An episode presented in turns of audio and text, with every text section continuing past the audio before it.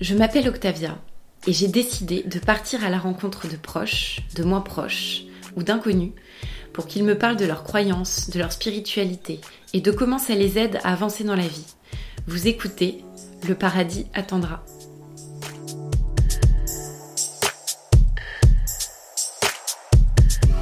Se relever comme renaît de ses cendres, avec tant d'amour à revendre qu'on tire un trait sur le passé.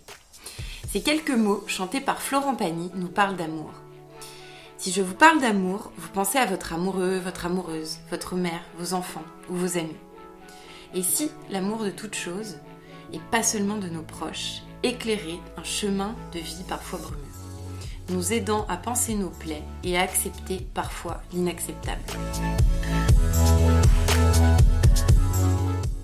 Bonjour, moi c'est Cécilia, j'ai 31 ans. Je me définis, euh, je sais rien, franchement, je, me définis pas.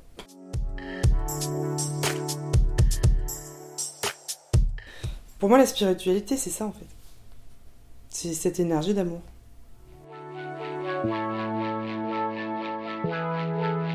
Je vivais euh, une partie chez mes grands-parents et euh, ils étaient très catholiques. Et du coup, on était plus ou moins forcés euh, d'aller à l'église, de prier, etc. Je pense que ça m'a aidé à croire en quelque chose, ça c'est sûr. Par contre, moi, ça m'a toujours un peu semblé bizarre en fait qu'on me force à croire en quelque chose. C'est-à-dire qu'on me force par exemple à aller à l'église alors que j'avais pas envie, qu'on me force à, à m'inculquer des croyances sans que je puisse y réfléchir. Enfin, je veux dire, c'était euh, presque imposé, quoi. Par exemple, je me souviens que bah, on m'avait forcé à faire du catéchisme aussi à l'époque. Et du coup, j'avais posé une question. Euh, là, c'était pas forcément mes grands-parents, mais c'était la personne qui s'occupait du catéchisme. Je lui avais demandé, euh, mais c'est bizarre. Je devais avoir 7 ans, un truc comme ça. Mais c'est bizarre, Adam et Ève. Du coup, si je comprends bien, en fait, ça correspond à la période de la préhistoire. Enfin, j'avais sorti un truc comme ça. Et je lui avais dit, mais alors, Adam et Ève, c'était des hommes préhistoriques? Enfin une question d'enfant en fait que je trouvais légitime. Et elle a pas su me répondre et là j'ai senti qu'en fait c'était un peu du fake tout ça. Et à partir de ce moment-là, je me suis j'ai tout remis en question.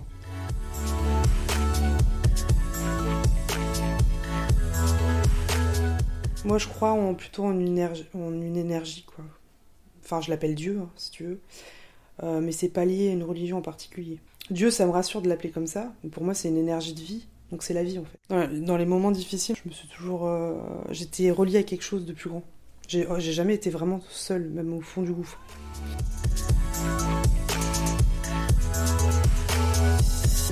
Bah, surtout la perte d'être cher, je crois que c'était le, les moments les plus difficiles où vraiment on sent euh, tomber comme dans un gouffre. Et puis moi, en fait, je faisais à chaque fois appel à une puissance supérieure. Je me dis, bah là, il n'y a plus rien à faire en fait. Donc euh, je demande de l'aide à. Enfin, comme ça, je parle, comme je te parle à toi en fait. Une fois, je me souviens, euh, bah, c'était après la mort d'Aurélien, donc euh, mon ex-compagnon. J'étais partie prendre l'air, enfin toute seule en voiture quoi. J'étais à Brest à ce moment-là, sur le port, et je me souviens, je pleurais, mais c'était un truc de fou. J'ai demandé, ouais, ben, s'il y a quelqu'un, aidez-moi quoi, parce que là, j'en peux plus. Et du coup, je me suis sentie apaisée, mais vraiment dans les minutes qu'on suivit. Bah, pour moi, la prière, c'est pas forcément euh, réciter une prière euh, par cœur. C'est faire justement appel à une puissance supérieure, en fait. Quand on peut plus rien faire.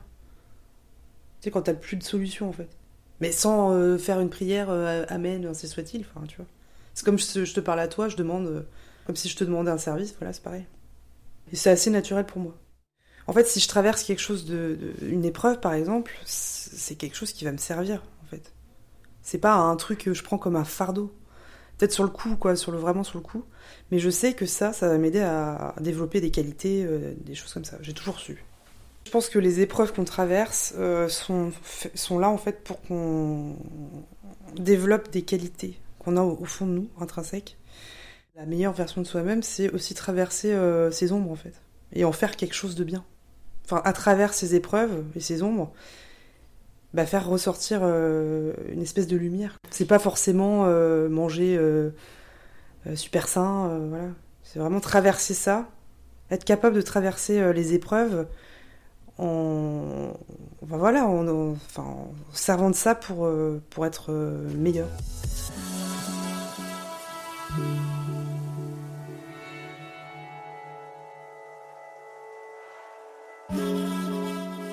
Pour moi, la peur de la mort, je l'avais un peu occultée. Et là, c'est remonté, quoi. En fait, la, mort me faisait vraiment extrêmement peur. Je pense que j'y pensais pas, en fait. Euh, jeune, ce qui est normal, je pense qu'on n'y pense pas. Jusqu'au jour où bah, j'étais confrontée à des décès. Quand on vit des décès de personnes euh, proches, alors par contre, si c'est des gens, je pense, un peu plus âgés, euh, ça va un peu dans la logique des choses, même si c'est pas simple. Euh, moi, j'étais confrontée à des décès de personnes euh, jeunes, en fait. Et du coup, ça fait que ben, soit euh, tu mets de côté et tu continues à vivre, mais du coup, tu as des peurs qui remontent par des, des, angoisses, des trucs. Et moi, au lieu de ça, j'ai été creusée, en fait. Au lieu de faire genre, je vois pas, ben là, je me suis dit, il y a un souci, faut que j'aille voir, faut que j'aille découvrir la mort.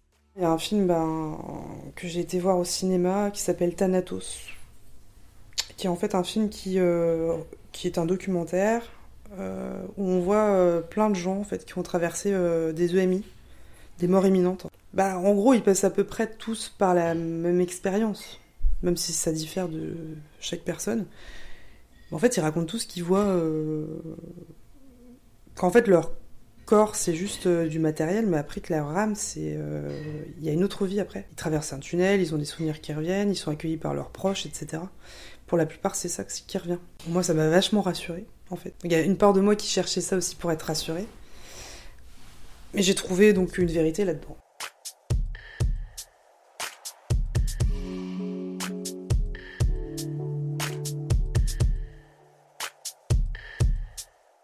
J'adhère au chamanisme parce qu'en fait, c'est surtout par rapport aux émotions. C'est au fait de libérer les émotions, etc. Je trouve ça hyper intéressant. Donc là, en, en l'occurrence, c'est chamanisme amérindien. En fait, on fait des cercles de guérison euh, avec euh, plusieurs personnes. Donc, c'est des méthodes ancestrales. Hein.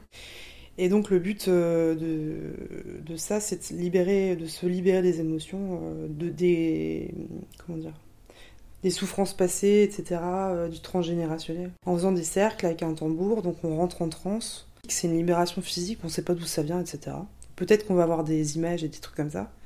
Moi, en l'occurrence, j'en ai pas eu forcément, mais je sais que j'ai libéré des trucs. Des pleurs, euh, des, euh, des, des, cris, euh, des rires aussi. Parce qu'on libère aussi la joie. C'est vrai qu'on pense pas forcément à ça, mais.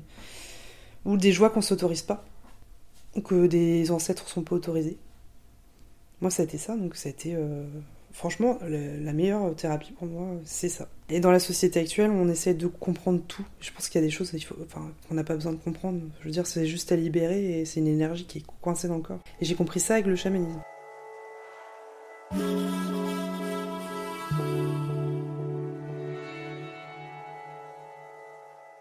Moi, euh, ce qui me fait me lever le matin, c'est l'amour. Bah, en fait, toutes moi j'appelle ça la grâce. C'est des moments, mais même infimes, hein, où tu te sens vraiment connecté à tout, quoi. T'es plus juste euh, Cécilia ici, un corps. Euh, enfin, quelqu'un en train de te parler, une personne. C'est vraiment une, connexion.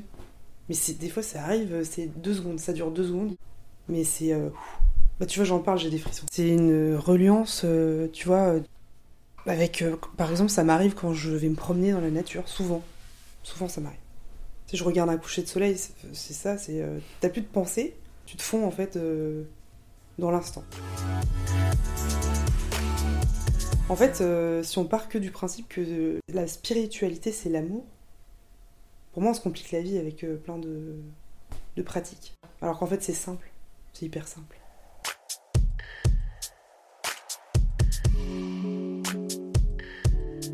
Et si, au fond, il n'y avait rien à trouver? Si le simple fait de chercher, de cheminer et d'évoluer en tant qu'être humain était déjà une réponse aux obstacles, l'amour de toute chose serait finalement la plus grande forme de résilience. Le paradis attendra a pour vocation de donner la parole à tous les profils, toutes les croyances et toutes les voix. Si vous êtes intéressé et que vous souhaitez partager votre histoire de croyance ou de non-croyance, envoyez-nous un mail à leparadisattendra@gmail.com.